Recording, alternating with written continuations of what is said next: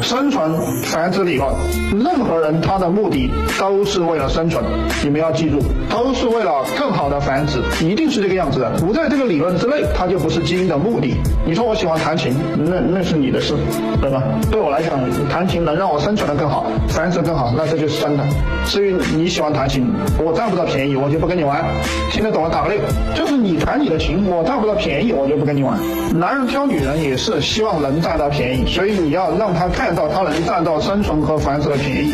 潜意识就是这样的，潜意识会被误导，但潜意识不会骗人。啊，基因的潜意识啊，基因的潜意识。好，这个是第一个理论，叫生存繁殖理论。第二个理论叫货币筹码理论，货币筹码理论。小时候读书，老师给你讲，好好读书，长大了卖个好价钱。长大了卖个好价钱，好好读书，好好读书，长大了才能卖个好价钱。你不好好读书，长大了卖不到个好好价钱。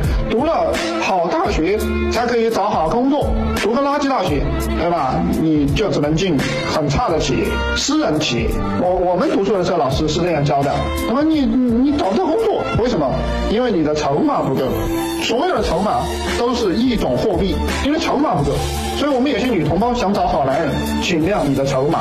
所有的女人、男人都是在这个市场上，这个叫婚姻，叫市场，是不以个人意志为转移的。你要卖一团牛粪，要卖一个亿是没有人买单的。婚姻是个市场，市场就要货币，就要筹码，你拿什么来换？各位，为什么你找不到好男人？是因为你筹码不够，你拿什么来换？你不值，对不对？啊，有些人说，哦，那个某某某某女人长得那么丑，也嫁了个好男人；某某某某女人还不如我呢，嫁的男人比我好。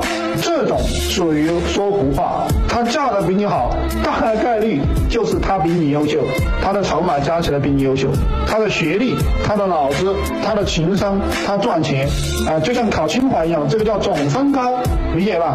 运气也是总分的一部分，懂不懂？这个叫总分高，你不能说我语文比他好，我所有的学科都比他好，不是的，总分高，总分高，所以这叫货币筹码理论。任何人都在无情的衡量对方，这句话你们可以写下来。